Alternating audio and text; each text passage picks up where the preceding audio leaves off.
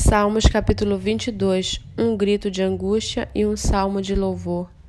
Deus meu, Deus meu, por que me desamparaste? Por que se acham longe de minha salvação as palavras do meu gemido? Deus meu, clamo de dia e não me respondes, também de noite, porém não tenho sossego. Contudo, tu és santo, entronizado entre os louvores de Israel. Nossos pais confiaram em ti, confiaram e tu os livrastes. A ti clamaram e escaparam, confiaram em ti e não foram envergonhados. Mas eu sou verme e não, sou, e não um ser humano, afrontado pelos homens e desprezado pelo povo. Todos os que me veem zombam de mim, fazem caretas e balançam a cabeça, dizendo: Confiou no Senhor, ele que o livre, salve-o, pois nele tem prazer. Contudo, Tu és quem me fez nascer e me preservastes, estando eu ainda no seio de minha mãe. A ti me entreguei desde o meu nascimento, desde o ventre de minha mãe, tu és o meu Deus. Não te distancies de mim, porque a tribulação está próxima e não há quem me ajude. Muitos touros me cercam, fortes touros de Baçã me rodeiam. Contra mim abre a boca, como faz o leão que despedaça e ruge. Derramei-me como água, e todos os meus ossos se desconjuntaram. Meu coração faz-se como cera, derreteu-se dentro de mim. Secou-se o meu vigor como o caco de barro, e a língua se me apega ao céu da boca. Assim me deitas no pó da morte. Cães me cercam, um bando de malfeitores me rodeiam. Traspassaram-me as mãos e os pés. Posso contar todos os meus ossos.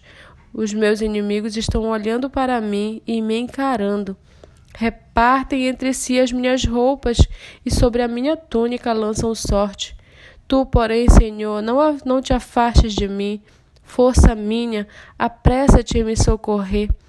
Livra minha alma da espada e das presas do cão da minha vida, a minha vida. Salva-me da boca do leão e do chifre dos búfalos. Sim, tu me respondes. A meus irmãos declarei o teu nome por meio da congregação, eu te louvarei. Louvem o Senhor, vocês que o temem, glorifiquem-no, todos vocês, descendência de Jacó. Temam-no todos vocês, posteridade de Israel, porque não desprezou nem detestou a dor do aflito, nem ocultou dele o seu rosto, mas o ouviu quando lhe gritou por socorro. De ti vem o meu louvor na grande congregação, cumprirei os meus votos na presença dos que o temem. Os sofredores hão de comer e afastar-se. Louvarão o Senhor aqueles que o buscam. Que o coração de vocês viva para sempre.